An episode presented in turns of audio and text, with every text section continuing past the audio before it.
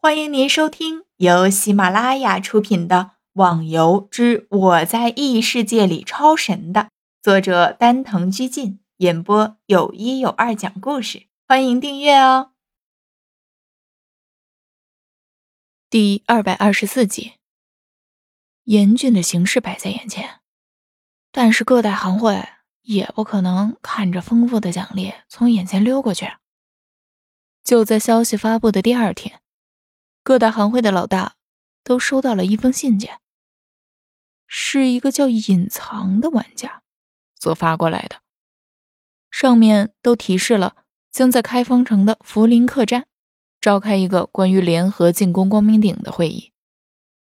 一时之间，众说纷纷，不断的猜测这名叫隐藏的玩家是什么身份啊？一个从来没有听说过的人。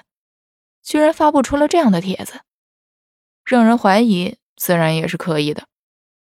信件所说会议的展开，只限行会老大亲自答道，所到的人员最多三人，如果违反，后果自负。这口气之大，让所有的人心生不爽。不过明眼人自然看得出来其中的蹊跷。先不说这个叫隐藏的是何方神圣。现在光明顶的奖励是人人都溜着口水巴望着。如果真有不开眼的人在这个会议上带多了人，引起什么误会，到时候有可能就成为所有行会的对头。对于这样的结果，大家自然要三思而行。二十七号的早上，开封城人潮涌动，混乱的局面自然要有维持的人员。只是让人奇怪的是，维持的人员居然不是玩家，而是一个个的 NPC。这就不得不让人纳闷了。游戏中的一切事情都由玩家自己决定，怎么多出来这么多 NPC 呀？不过好处却是多多的，没有哪个人傻到去跟 NPC 作对，杀了 NPC 又不爆装备，到时候还惹得整个游戏的捕快到处追赶。可以说是这么一来，你就不用上线了。福林客栈成为了一个众所期待的地方，也正是防卫最严格。一排等级高达三百的 NPC 围绕了四个方向点，一层一层的玩家围绕在了客栈的外面，时而也有人进来递出帖子，在带领之下进入了客栈。吴天一脸微笑的拿出了帖子。看了下看帖子的 NPC，心中也是暗生疑惑。这些 NPC 只可能是玩家雇佣的，但是一下子雇佣出了这么多高等级的 NPC，这可真是大手笔。当初飞云攻打破军行会的时候，不是没想到要雇佣 NPC，不过这个价钱嘛，一个 NPC 八十万，雇少了起不到效果，雇多了金钱不够。所以最后只能望而兴叹。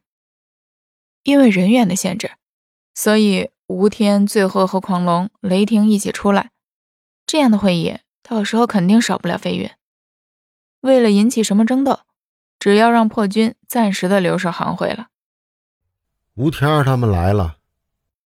客栈二楼靠窗的一个位置，正是坐着飞云、苍龙、决心三人，桌上都是一些茶水、瓜果之类的物品。看他们轻松的谈笑，聊着天的，似乎以为是游玩来的。飞云淡笑着点了下头，显得神秘莫测。